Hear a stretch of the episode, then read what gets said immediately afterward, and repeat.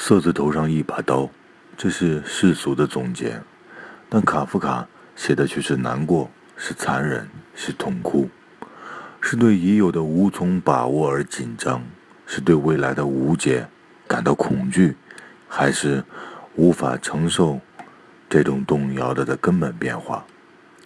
卡夫卡难受。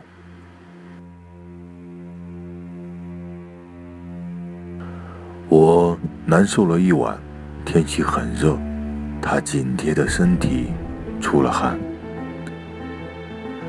仅仅过了一夜，我们都变得模糊，好像太过突然。我们都觉察到彼此的残忍。我们都年轻，他十七岁，第一次离开家；我二十二岁，在这个城市。游荡了很久，我们一无所有，尤其缺乏面对将来的勇气。